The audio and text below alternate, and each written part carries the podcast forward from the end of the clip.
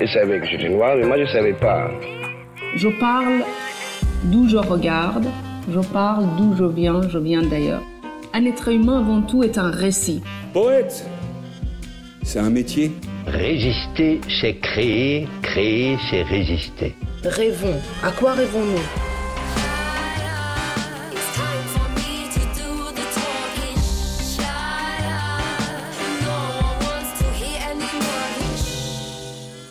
Kobo Baifnak présente La couleur des mots, une série originale d'Alexandre et Claire Almerac, réalisée par Écran Sonore et produite par Kobo.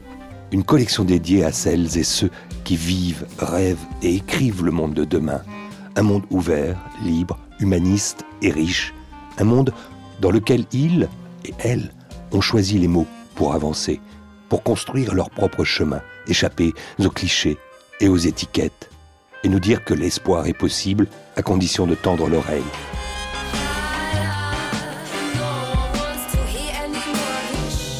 Aujourd'hui, rencontre avec Sabil Groussoub, à l'occasion de la sortie de son ouvrage Beyrouth entre parenthèses.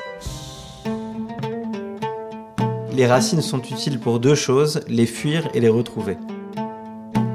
Cette citation, lue à l'instant par notre invité Sabil Roussoub, ponctue la seconde partie de son roman Beyrouth entre parenthèses. Elle résume même, pourrait-on dire, à elle seule, tout l'esprit de l'œuvre en construction de ce jeune auteur franco-libanais qui est aussi commissaire d'exposition, journaliste et photographe talentueux.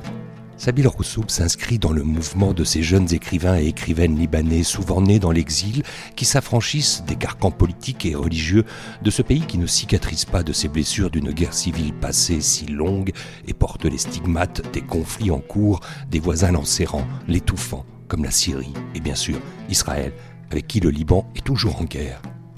Roussoub manie l'humour et la transgression bien utile pour naviguer dans la complexité et la richesse de sa double identité et pour affronter les vicissitudes de l'histoire contemporaine du pays de ses origines familiales, dont la crise sanitaire a étouffé une révolution et peut-être bien le scandale de l'explosion dramatique de son port en août 2020.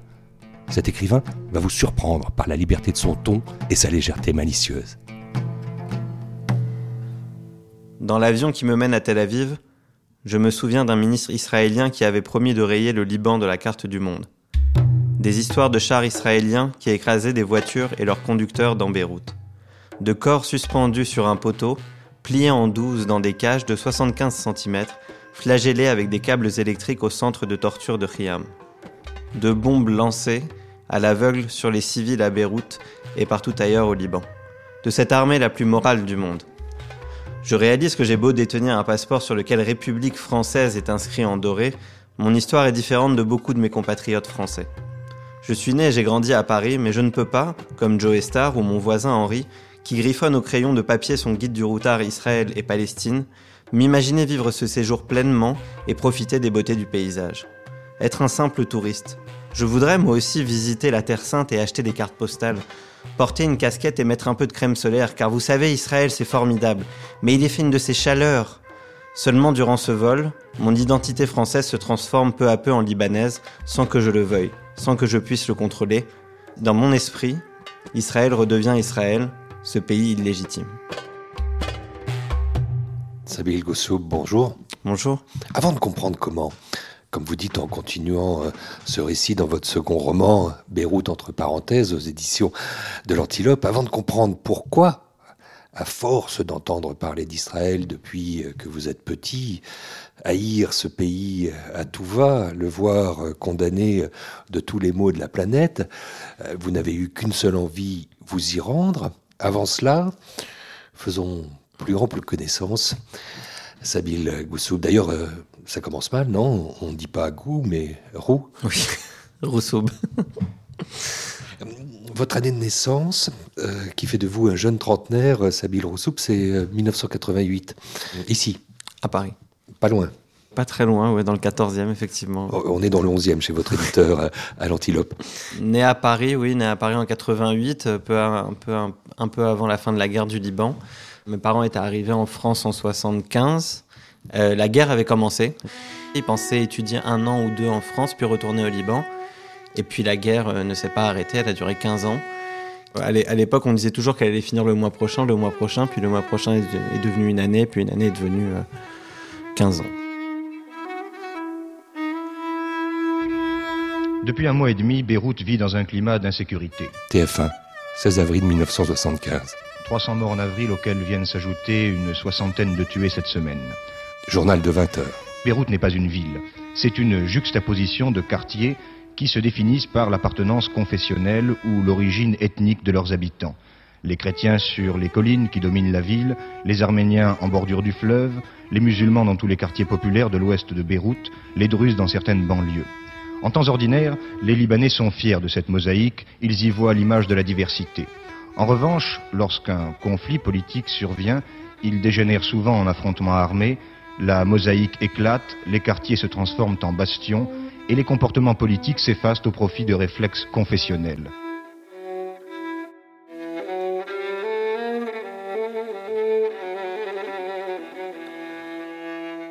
Et le problème, c'est que même en étant terminée, enfin au début des années 90, elle va finir par reprendre, puisque vous, votre guerre, celle que vous allez connaître, euh, là-bas, je veux dire, c'est en 2006 qu'elle va avoir lieu.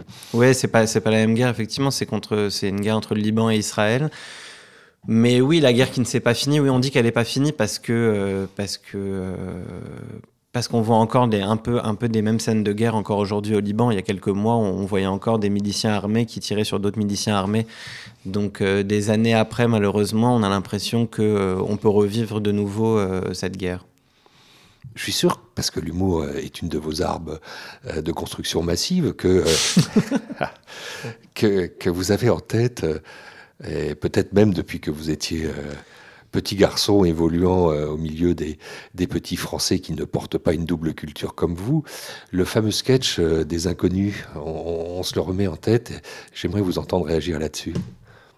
Alors on va aller quand même jeter un coup d'œil du côté de l'extrême-orient euh, pour clarifier la situation avec Régis Vierieux. Vous pouvez nous expliquer ça en deux coups de cuillère à peau Oui, en effet, Guillaume. Si les maronites modérés du sud Liban redonnent aux alaouites du mouvement dur le contrôle du nord de Beyrouth-Ouest, ils ne s'opposeront pas à ce que les chiites Hamal demeurent à l'extrême est de Beyrouth Sud. Cela dit, euh, si les Tamouls de Palestine restent neutres, et surtout si les Askénazes bouddhistes des territoires occupés demeurent divisés, on ne voit vraiment pas comment les calvinistes musulmans du Sheikh Habib pourraient empêcher euh, les intégristes luthériens de l'imam Choukdar d'étouffer dans le J'avais oublié les Ashkenaz bouddhistes. De la bande sud-est du nord-ouest de la banlieue de Beyrouth Centre, périphérique intérieur compris.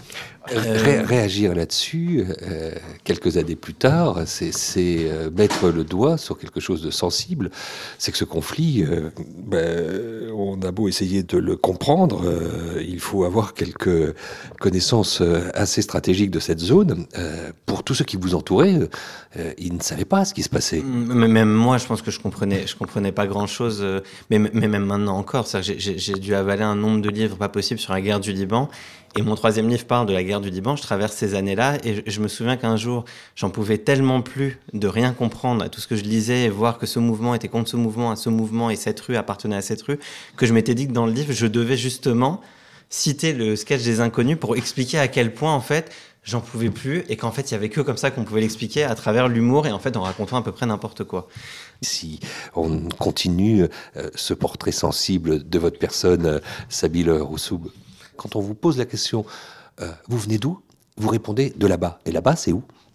Donc on passait les, hivers et l'année à Paris avec, euh, avec mes parents et on se retrouvait au Liban euh, dans la maison de famille, dans le village de ma mère où tout le monde se réunissait. tout le monde, c'est vraiment tout le monde. Tous les cousins de cinquième génération même. Tout le monde est dans le village et puis dans la maison il y avait les frères de ma mère, etc. Puis ensuite leurs enfants et voilà c'est quelque chose qui est enfin moi pour ma part en tout cas c'est c'est des moments importants pour moi parce que c'est des moments où qui étaient liés au Liban. C'est-à-dire que c'est les moments où quand j'étais petit j'allais là-bas et je comprenais donc c'était quoi cette fameuse deuxième identité deuxième origine de mes parents et qui euh, tant bien que mal je l'étais aussi libanais. Je pense quand, quand j'étais petit je voulais pas trop l'être et puis petit à petit c'est venu ça a pris beaucoup de place. Et puis voilà je me suis retrouvé à partir au Liban vivre au Liban euh, que j'écris sur le Liban à peu près euh, quotidiennement mes parents voulaient que je naisse à Beyrouth. C'est un truc que je ne savais pas, qu'ils m'ont dit raconter donc, quand j'avais 30 euh, ans. Et on se dit inconsciemment, ah oui, quand même. Donc en fait, euh, pas, même si je suis né à Paris, en fait, c'est pas un hasard que je sois aussi libanais. C'est qu'ils avaient envie de transmettre quelque chose. Ça devait être inconscient chez eux. pour moi, maintenant aussi, c'est inconscient. Mais il y a quelque chose de fort, je trouve, dans ce genre de découverte.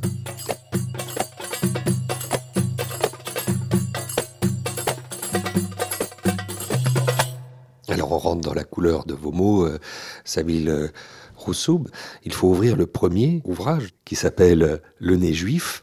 Comment est venu ce titre qui finalement résume bien aussi toute l'interrogation portée, cette réflexion sur votre libanité, euh, euh, Sabil euh, Roussoub? Alors le, le titre est venu d'un film que j'ai regardé, le film d'un le film d'un réalisateur israélien d'origine libanaise qui s'appelle Avi Mograbi et euh, qui avait réalisé un documentaire qui s'appelle Dans un jardin, je suis entré. Et donc lui, son père était euh, libanais, né à Beyrouth. Mais Avi Mograbi, comme il est israélien, il ne peut plus retourner donc, euh, à Beyrouth et donc il peut pas retourner sur le- l'enfance de son père. Et en fait, pour être guidé un peu, il a montré ses photos de famille à un Palestinien qui connaissait Beyrouth, à un de ses amis. Et donc son ami, pendant le documentaire, lui explique les rues, etc. Et lui raconte une histoire. Je m'en souviens très bien, j'étais au Liban quand j'avais vu ce documentaire. Euh, il dit à Avi que euh, sa mère, quand il était petit, le traitait de sale juif et de sale israélien. Et que la seule réponse qu'il a pu donner à sa mère des années après, c'était de se marier avec une israélienne et de faire des enfants juifs israéliens. Et je me souviens très bien qu'après avoir vu ce documentaire et avoir vu cet extrait, je crois que j'avais mis pause. Et deux secondes après, je crois que le nez juif m'est venu parce que je me souvenais que, alors, ma mère m'a jamais traité de sale juif, mais que dans la rue à Paris, effectivement, on m'avait souvent pris pour un juif, qu'on m'avait traité de sale juif, que j'avais le droit des croix gammées à l'école. Donc voilà, c'était quelque chose qui était, euh, qui était présent. Voilà, j'avais un nez qui avait, une certaine forme et qui, pouvait évoquer euh, un juif. Et donc j'avais démarré sur ce titre-là. Et après, j'ai écrit d'une traite euh, ce qui est à peu près devenu les deux premiers chapitres de ce, enfin les deux premiers, oui, grands chapitres de ce, de ce livre-là, qui en fait tournait autour de cette question de d'être un arabe avec un nez juif en France. Et comment on se démène avec ça, qu'est-ce qu'on fait, euh, comment on est perdu, euh, comment on essaie de se retrouver, euh, comment les femmes parfois nous aident à nous retrouver, comment on veut faire de la politique, comment on se désengage de la politique, comment on veut finir par faire des films, et c'est ce qui nous sauve un peu de vouloir faire de l'art. Voilà d'où est partie cette première histoire. Livrez-nous l'exergue que vous trouvez au nez juif, le vôtre. Euh, C'est Serge Gainsbourg qui dit Juif, c'est pas une religion, personne ne fait pousser un nez comme ça. Et si Dieu était juif, ça t'inquiéterait, petite? Sais-tu que le Nazaréen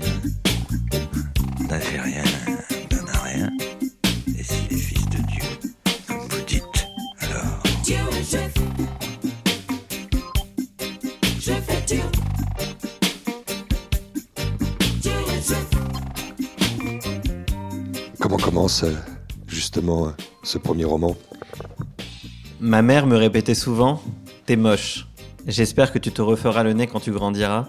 Et en plus, tu ressembles à un juif. Je ne disais rien, baissais la tête et m'enfermais à double tour dans la salle de bain. Je me regardais dans le miroir, j'examinais mon nez de face puis de profil et je pleurais. J'avais un gros nez, mais je ne me trouvais pas moche. J'étais sec, fin et plutôt sportif. À l'école, les filles se retournaient sur moi et pourtant, dans cette famille, je me sentais comme l'enfant le plus laid du monde.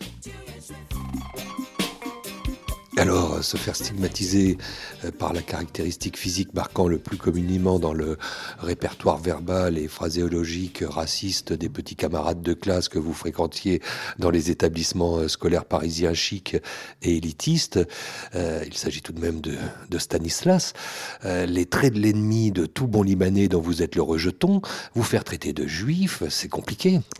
Oui, c'est assez compliqué quand on est, quand on, est jeune. Alors, il s'avère que j'ai, que j'ai, que j'ai découvert après, euh, donc avoir sorti le livre, qu'on était plein comme ça. Qu'il y avait plein de, de, de petits jeunes arabes en France qui s'étaient fait traiter de sales juifs. Et il y en a un qui m'a dit, mais d'ailleurs, je voulais écrire un livre aussi sur ce sujet-là. Il m'avait pondu un mail énorme en me racontant que lui aussi, à, à l'école et dans la famille, et qu'il savait pas quoi faire avec. Et, euh, et effectivement, on, on sait pas quoi faire avec. On déteste euh, nos deux identités à la fin, celle qu'on nous colle, juive, et puis la nôtre arabe. Puis finalement, c'est plutôt une force parce que ce nez m'a permis d'aller voir ailleurs, d'aller voir chez l'autre chez qui j'aurais jamais pensé aller. Non, non, c'était, plutôt. euh, faudrait, remercier en fait les gens qui m'ont insulté parce que, euh, que j'ai pu découvrir peut-être que d'autres ne pourraient pas faire, ne pourraient pas, euh, les gens ne pourraient pas aller. En tout cas, voilà, le, le deuxième bouquin, ce voyage en Israël, en fait, finalement, tout part de ce nez. Si j'avais pas eu ce nez juif, je pense pas que j'aurais fini par écrire et le nez juif, forcément non. Et, ni euh, voyager en Israël, ça, aurait été impossible. L'humour, euh, Roussoub, c'est votre euh, humus aussi euh, indispensable que tous les houmous euh, totémiques, ingrédients de votre cuisine familiale. C'est c'est même un refuge et, et, et ça porte pas de traces de désespoir poli chez vous, cet humour. Si. C'était Romain Gary qui disait une très belle phrase sur l'humour et le désespoir. Euh, La politesse du désespoir. Ouais, oui, alors Gary ou d'autres, euh, on ne sait même plus à qui l'attribuer, mais Ah, Gary l'a banni. Oui, oui. L'humour, euh, comme vous disiez tout à l'heure, c'était une arme de destruction. De construction. De construction massive. Ah oui, c'est beaucoup plus, beaucoup plus joli. L'humour, c'est, je- j'essaie d'y parvenir à chaque fois. C'est-à-dire que je pense qu'au premier abord, j'aurais pas l'humour. Je serais plutôt quelqu'un de triste et, et qui écrirait des choses tristes. Et qu'en fait, à la, à la relecture et en me disant, voilà, il va falloir que je sorte un texte, que j'écrive quelque chose, non, je vais aller chercher l'humour. Je vais essayer de rire de, des situations, rire de moi, rire de ce qui se passe autour, parce que je saurais je voudrais pas en parler autrement. Je peux parler très sérieusement du conflit israélo-palestinien, du conflit au Liban, des problèmes euh, en France, etc. Mais euh, l'humour, je pense, s'approche plus de, la réalité de ce que je pense, ce que je vois, ce qu'on vit. Euh, c'est plus ma manière, au, fi- au final, de voir les choses. Ou en tout cas, j'aimerais que ça soit ma manière de voir les choses. Et cet humour a été aussi transmis, transmis par la culture libanaise, des artistes qui ont évolué pendant la guerre du Liban, qui utilisaient justement l'humour pour, pour parler de, de- du monde qui les entourait, qui était plutôt catastrophique. Et, euh, et aussi chez mon père. Mon père, euh, il avait insulté le prophète de Barthusa. Et ça, lui, Barthusa. ça lui avait créé quelques problèmes. Oui, oui.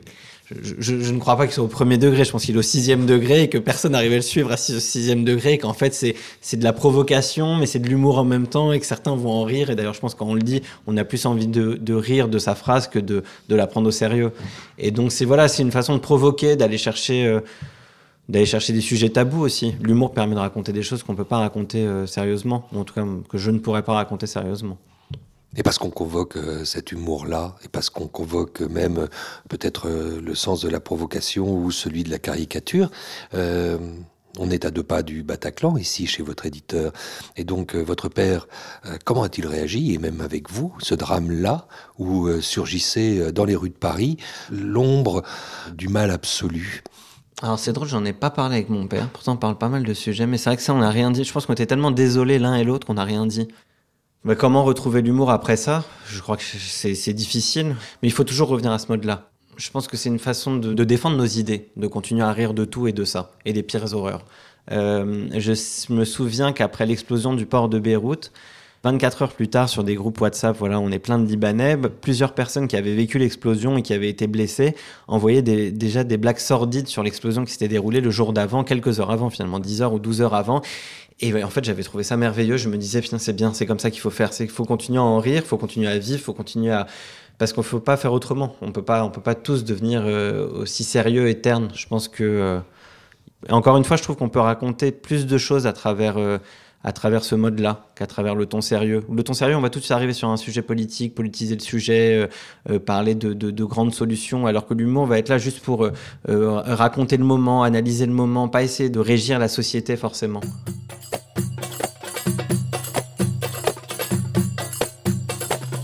On continue à feuilleter votre premier roman, Le Nez Juif, Sabil euh, Rossoub, Aleph, puisque c'est ainsi qu'il s'appelle ce jeune Libanais. Aleph, ouais. C'est vous? C'est un double. Non, je m'autorise. euh, ma mère ne m'a jamais traité. C'est-à-dire que je peux pas dire que c'est moi à partir du moment où le, le- le début et la fin du bouquin, finalement, ce sont des scènes qui ne me sont pas arrivées. J'ai du mal à, à dire que c'est moi. Mais c'est de l'autofiction. C'est un, un écrivain français qui est, euh, qui est considéré comme le pape de l'autofiction, qui m'a donné envie d'écrire et qui a fait que j'écris aujourd'hui. Donc oui, oui, je revendique pleinement euh, cet héritage aussi. Vous avez même le droit de le citer. Christophe Donner, auteur de La France Goy dernièrement. Est-ce que ce passage est autobiographique? Peu importe. En tout cas, peut-être qu'il marque aussi, puisque c'est à peu près à cet âge-là, donc après le bac, que vous décidez euh, d'y aller. Qu'est-ce que tu vas faire au Liban? Vivre et étudier là-bas, maman? Et pourquoi tu ne continues pas tes études ici ou même, je ne sais pas, euh, à New York? Mais je me fous des États-Unis et de la France. Depuis que je suis petit, vous me faites manger du hummus, regarder la télévision libanaise et écouter Fayrouz. Tu t'attendais à quoi? Ton père et moi sommes venus en France pour t'offrir un bel avenir. Et c'est comme ça que tu nous remercies Vous avez quitté le Liban 13 ans avant ma naissance. Retourne dans ta chambre, Aleph. Je suis retourné dans ma chambre. Euh, Ce que vous allez découvrir à Beyrouth, euh, du haut de, de vos 20 ans, c'est quoi? C'est moi. C'est moi. Euh, je vais découvrir qui je suis, je vais découvrir d'où je viens, d'où mes parents viennent. Je vais découvrir une culture qui me parle beaucoup. Le cinéma libanais, la littérature libanaise, la musique libanaise sont des choses qui me touchent euh, bah, bien plus que euh, ce que j'entendais, voyais, écoutais en France. j'ai trouvé mon, mon, mon héritage artistique là-bas. Voilà, j'ai compris de voilà. Donc ensuite j'ai écrit des livres, j'ai fait des photos, mais voilà, je, je, je, venais de, de cet héritage-là et voilà, j'ai oublié que j'ai trouvé les femmes aussi au Liban. Vraiment, c'était mentir de pas commencer par ça. Il est beaucoup question des femmes, parce que euh, cette protubérance, euh, cet appendice nasal, cette péninsule magnifique euh, qui donne le titre de votre livre, finalement, ne les a jamais, jamais, jamais, au contraire, bien au contraire, poussé à ne pas vous adopter ou vous chevaucher, vous les, vous les vénérez. Oui, oui, je les, vénère, je les vénère. Alors maintenant, il faut pas que je dise ça parce que je suis en couple depuis longtemps, donc c'est, il faut surtout pas dire ça. Non, non, il le sait quand même. Oui, c'est, disons que ce sont les femmes qui guident le personnage quand même tout le long. C'est les femmes qui lui font traverser les frontières, c'est les femmes qui lui font euh, euh, faire des films, écrire des histoires, euh, donner envie de faire des photos. Voilà, il y a tout, c'est, les femmes qui le guident tout le long de son parcours. Et, et d'ailleurs, c'est une femme qui l'a traité de sale juif au début aussi. Donc non, non, oui, elles sont euh, éminemment importantes dans le, dans le premier livre et dans le deuxième aussi. Ce deuxième roman, euh, Beyrouth entre parenthèses, va être une façon non plus euh, de s'interroger sur votre euh, li- libanité, mais bien d'essayer euh, de mettre le Liban euh, un peu euh, à côté, comme pour mieux vous retrouver. Étonnant, non? Oui, c'était une fuite et en même temps c'était euh, une envie d'y retourner pleinement, je pense. Euh, le, voyage en Israël, c'était vraiment l'i- l'idée de voyager dans un pays ennemi. Alors il s'avère que pour moi, le pays ennemi, c'est Israël, mais pour un Libanais aussi. Mais ça aurait pu un autre. Voilà, j'aurais été. euh, je sais quand je, je fais des rencontres autour de ce livre-là, il y a des gens qui me disent ah ça me rappelle mon histoire entre de famille entre les Français et les Allemands. Voilà, ça évoque, ça convoque d'autres histoires. Ça peut être la Turquie, l'Arménie. Il s'avère que pour moi, le pays ennemi, c'était Israël, et je me demandais qu'est-ce que c'est de se retrouver dans un pays ennemi, d'être l'ennemi dans le pays ennemi. Et, euh, et j'ai traversé effectivement cette, euh, cette frontière interdite, j'ai effectué le voyage. Elle est interdite parce qu'effectivement, pour tout Libanais, aller en Israël est une trahison. Oui, même communiquer avec un Israélien est puni par la loi. Normalement, ça va entre 1 à 7 ans de prison. euh, C'est-à-dire que là, techniquement, si euh, je vais à l'aéroport de Beyrouth, s'ils ont envie, et comme j'ai dit publiquement, j'étais allé en Israël, ils peuvent très bien me, me mettre de côté, m'interroger, et me, me mettre 1 à 7 ans. euh, C'est totalement aléatoire. On ne sait pas du tout euh, ni pourquoi, ni comment on se retrouve en prison pour ce sujet-là. Mais, effectivement, c'est prendre un risque, mais au-delà du risque, c'était vraiment aller, voir de l'autre côté, cet autre côté toujours fantasmé, dont on m'a toujours parlé quand j'étais petit, qui est considéré comme un pays ennemi. Mais euh, je crois que j'avais envie d'aller voir ce que c'était, en fait, me confronter à la réalité et plus simplement aux, livres ou aux histoires qu'on me racontait. Trouver un apaisement que je n'ai pas du tout trouvé, mais j'avais, je pense, l'espoir de trouver une solution à un problème en allant là-bas. Le problème libanais, le problème du pays, le problème de l'exil de mes parents, le problème de mon propre exil transmis par les, par les parents, euh, peut-être aussi euh, d'une façon un peu naïve de, de finir par écrire ce livre et de croire euh, d'avoir fait quelque chose, euh, non pas pour la paix, mais pour que les choses avancent un peu, pour que les, liens entre les gens existants se gardent encore un peu. Donc je pense qu'il y avait quelque chose d'assez naïf. Je pense que j'allais là-bas vraiment, euh, non pas sauver le monde, mais peut-être sauver mon monde.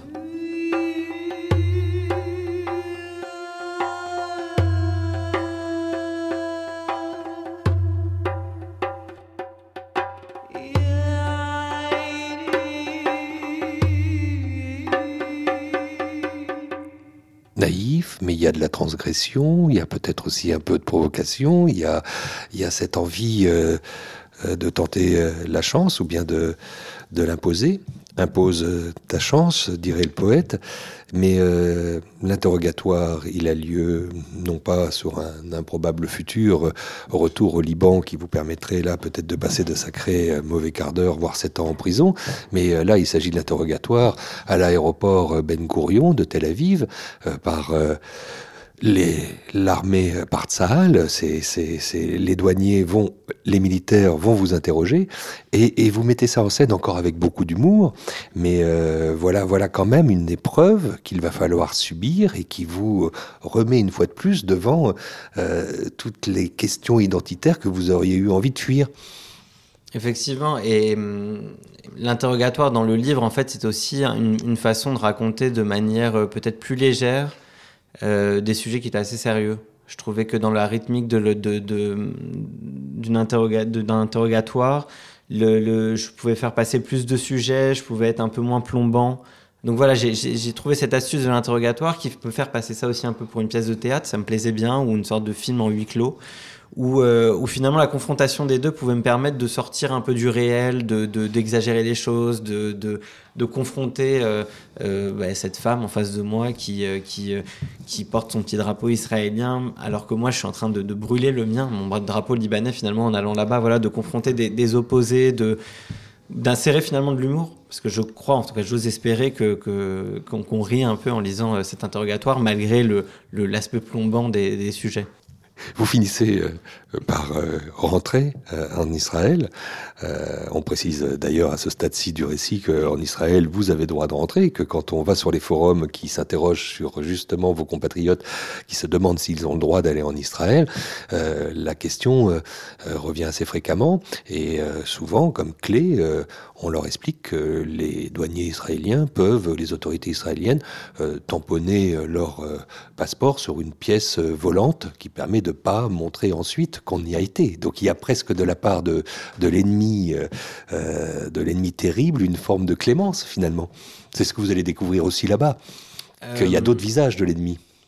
En tout cas, oui. En tout cas, le, le- le- une, une fois passé l'aéroport, euh, j'ai effectivement trouvé là-bas des gens avec qui j'étais très proche, beaucoup plus qu'au Liban. Finalement, j'ai trouvé des gens avec qui je partageais les mêmes idées, les mêmes, références, des mêmes problématiques là-bas. Et c'était, euh, voilà, grâce à Rose, ce personnage qui finalement me guide un peu aussi euh, lors de ce voyage. Je rencontre des comme des frères, des doubles, euh, alors qu'il n'y avait aucune raison que je, les, que je puisse les rencontrer avant. Et en fait, voilà, le fait d'avoir franchi cette frontière fait que euh, finalement cette naïveté ou cette transgression, moi je mets toujours de côté la transgression, parce que je pense que je, voyage tout le temps un peu plus comme un petit enfant qui y va, plus que comme un, grand provocateur qui va dire à tout le monde ouais j'ai voyagé en Israël, vous avez vu j'ai fait le truc interdit. Non c'est plus comme moi qui essaie de résoudre mes petits problèmes ou les petits problèmes familiaux ou voilà un- vraiment un, niveau très anecdotique. Et, euh, et donc j'étais un peu ébahi. Effectivement, j'ai rencontré des gens merveilleux, avec qui, euh, des artistes merveilleux, euh, des œuvres aussi, dont je parle dans le, dans, dans le livre, qui d'ailleurs fi- finissent par, euh, par être la chute du bouquin. C'est l'œuvre d'un artiste israélien qui, qui en fait, d'une certaine façon, a, a fait le, le voyage inverse que j'ai fait. Donc, euh, Non, un mot là-dessus. un mot sur ce voyage. Int- c'est- L'artiste israélien Dorzleka Levi a réalisé une vidéo assez incroyable. Euh, il est allé interroger donc euh, un Israélien mais d'origine libanaise qui est né à Beyrouth et qui a grandi à Beyrouth et qui en fait pendant la guerre euh, du Liban en 82, quand l'armée israélienne a envahi Beyrouth, lui, donc qui est né et a grandi à Beyrouth dans les années 60-70, s'est retrouvé à être de l'autre côté et donc être rentré en soldat dans les lieux de son enfance. Et moi, je m'étais toujours demandé avec Rose, justement, le double de ce personnage, qui s'appelle dans la réalité Laura Schwartz, qu'est-ce que c'est de retourner sur les lieux de son enfance, mais de devoir bombarder les lieux de son enfance. Il y a quand même quelque chose de monstrueux là-dedans. Et cet artiste israélien est allé interroger cet homme-là, qui, euh, donc, qui a effectué ce voyage euh, bah, dans les deux sens. Et, euh, et ce qui est magnifique dans sa vidéo, c'est qu'au début, donc le, soldat est très fier. il a fait l'armée israélienne. l'armée israélienne est venue apporter la paix au Liban, etc. Voilà, il monte ses muscles, etc. Puis petit à petit dans l'entretien, le, personnage s'effondre, une espèce de personnage viril qui s'est créé et finit par pleurer en disant justement que le Liban est encore sa patrie et que finalement le Liban il le voit pas comme une terre ennemie. Et je trouvais ça merveilleux parce que c'était comme une réconciliation. Euh, voilà, c'est comme si j'avais, enfin, j'ai eu l'impression tout d'un coup de pas avoir effectué ce voyage pour rien et que finalement ce lien à garder entre nous, bah, il existe à travers ces œuvres d'art. Parce que je pense peut-être entre les personnes c'est plus compliqué, mais entre voilà ces, objets qu'on crée, ce livre, cette vidéo, cette exposition, on arrive à faire entendre des paroles qu'on va pas entendre euh, fréquemment. Clairement, c'est pas la majorité des voix en tout cas. Mais c'est pas à l'ancien directeur euh, du film euh, libanais à Beyrouth? Que je vais apprendre ceci, puisque le cinéma est aussi un vecteur. Le documentaire, vous avez cité Amos Mograbi tout à l'heure. Il y a aussi euh, celle que vous connaissez bien, qui est Yolande Zoberman. Oui, bien sûr. Et dans ce, dans ce film euh, documentaire extraordinaire, euh, Will You Have Sex with an Arab, elle découvre qu'un Israélien euh, sur cinq est arabe. Elle pose la question à un juif s'il ferait l'amour à un arabe, et si un arabe ferait aussi l'amour à un juif. Vous êtes aussi dans ces interrogations-là, vous êtes dans cette même volonté de construire votre identité dans cette rencontre que vous faites avec euh, ceux qui sont là-bas, ceux qui peuplent les, les quartiers arabes de, Tel Aviv, comme euh, Jaffa.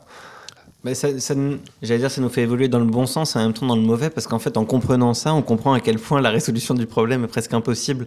Et c'est un peu, c'est presque dramatique, c'est-à-dire que on va s'extraire un peu de notre façon de voir le conflit. Voilà, ma façon, voilà, je suis libanais, arabe, et donc voilà, le, conflit israélo-palestinien, le libanais, je vais le voir d'une certaine façon. On m'a fait grandir pour le voir d'une certaine façon. En général, les années passent et on se réconforte d'ailleurs dans, cette dans cette position.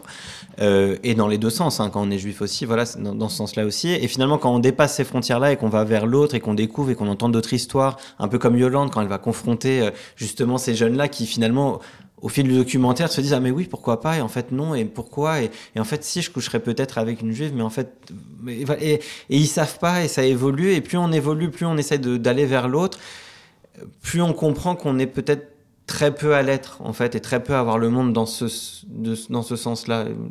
Parfois je me dirais même est-ce que je parfois je me demande si je regrette d'avoir fait euh, ces, euh, ces voyages-là, écrit ces livres-là en me disant que ça aurait été plus confortable et réconfortant de rester dans ma position initiale Euh, parce qu'on se retrouve encore plus seul qu'avant.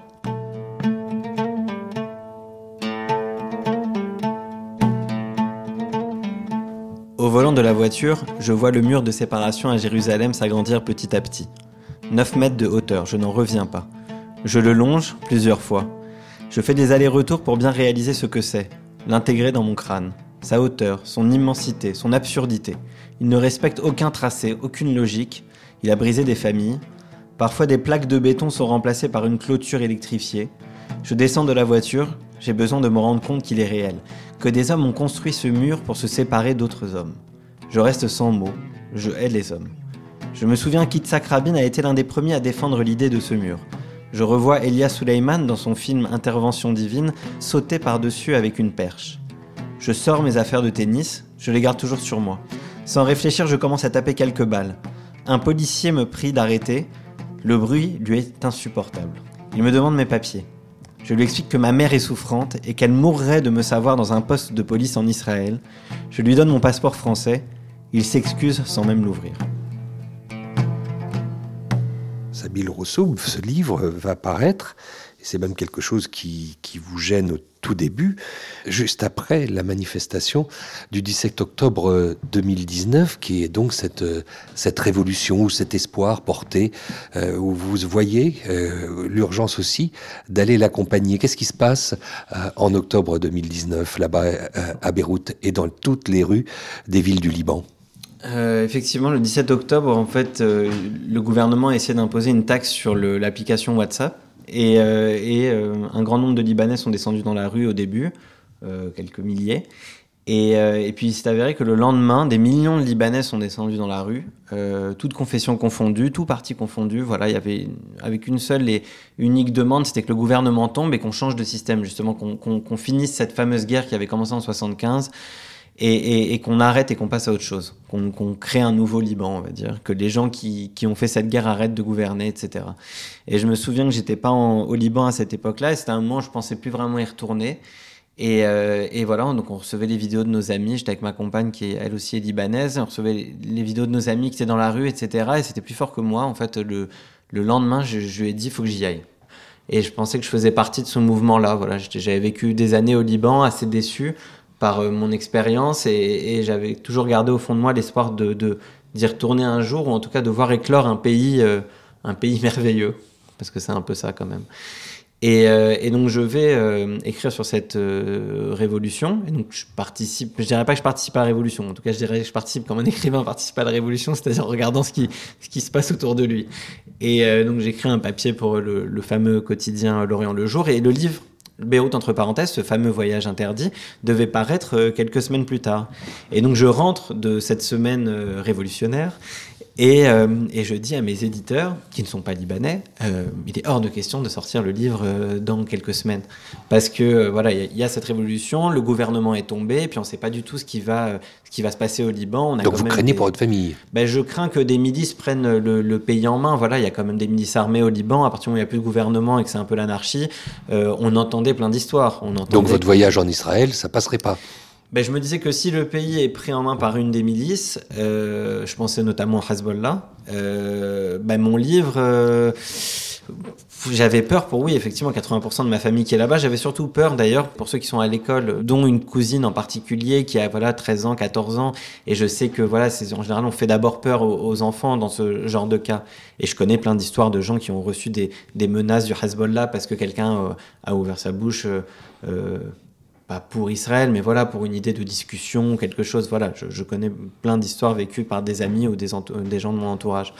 Donc j'ai eu très peur, j'ai eu très très peur et je sais qu'on était rentré, euh, bah, il comprenait pas trop l'antilope, il me disait mais c'est de la littérature, ça Bill, ça n'a rien, à voir là-dedans.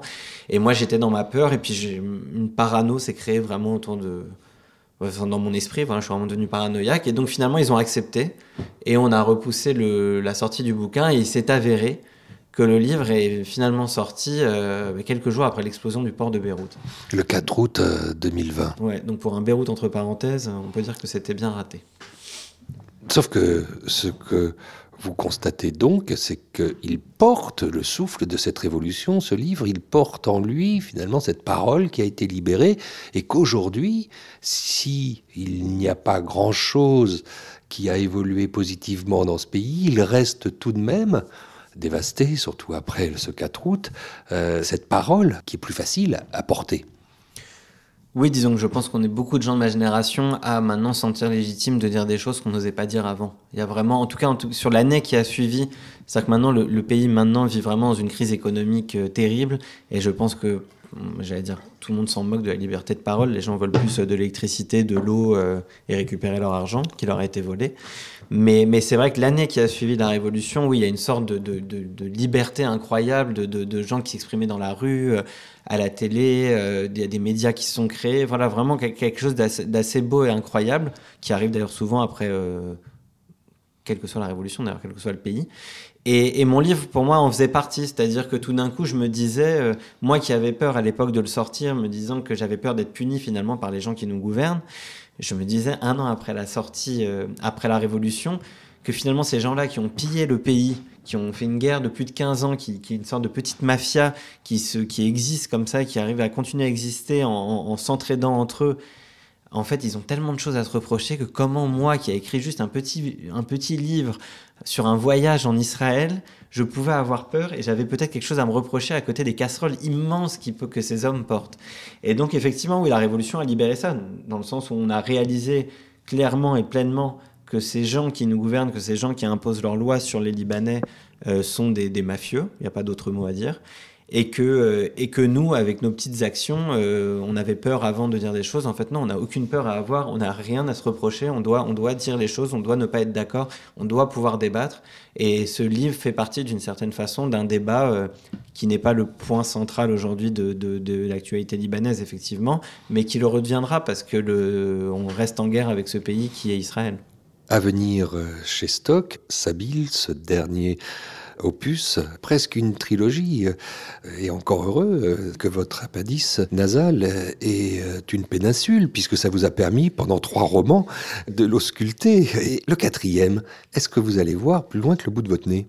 Euh, effectivement, je sors, je, je m'extrais enfin du Liban. Euh, pour mon plus grand bonheur. Euh, oui, je, pour, en tout cas pour l'instant, le, le- celui d'après encore que j'ai prévu, c'est une histoire qui est plutôt liée au Cap Vert. Après la péninsule, un cap. Il va falloir qu'on se recroise pour un deuxième opus, nous, pour savoir ce qui s'est passé au Cap Vert et ce que vous avez découvert là-bas. C'est encore une histoire d'exil. C'est l'histoire d'une femme, une femme qui est- s'est exilée du, Cap Vert pour venir en France. Et je raconte son histoire et j'ai aussi très, très envie de raconter euh, les années 60, 70, 80 au Cap Vert et toute cette scène musicale dont euh, une chanteuse fameuse et connue qu'on connaît bien en France, Césaria Evora. J'avais très envie de raconter aussi ses débuts dans les bars. euh, Là-bas à euh, Boa Vista. Exactement, c'est ça. C'était La couleur des mots de Sabil Roussoub. Ces deux romans, Le nez juif et Beyrouth entre parenthèses, évoqués aujourd'hui, sont édités par l'Antilope et bien entendu, leur version numérique est téléchargeable sur votre liseuse Kobo. Vous avez pu entendre dans cet épisode un extrait du reportage sur le début de la guerre civile libanaise sur le 20h de TF1, le 16 avril 1975, ainsi qu'un large extrait du sketch des inconnus sur le Liban, de haute tenue. Et vous aurez aussi reconnu quelques mesures introductives de la chanson de Serge Gainsbourg, Dieu est juif, de son album Mauvaise nouvelle des étoiles. La couleur des mots est produite par Kobo et diffusée par la FNAC sur leur plateforme digitale l'éclaireur.fnac à la rubrique La Claque. Cette collection est bien sûr présente aussi sur l'hébergeur Acast et votre plateforme habituelle de diffusion de podcasts, que cela soit Apple ou Google Podcast, Spotify ou Deezer. La couleur des mots est une création du studio Écran Sonore. À la réalisation, Bertrand Chaumeton. Au micro, Alexandre Hérault.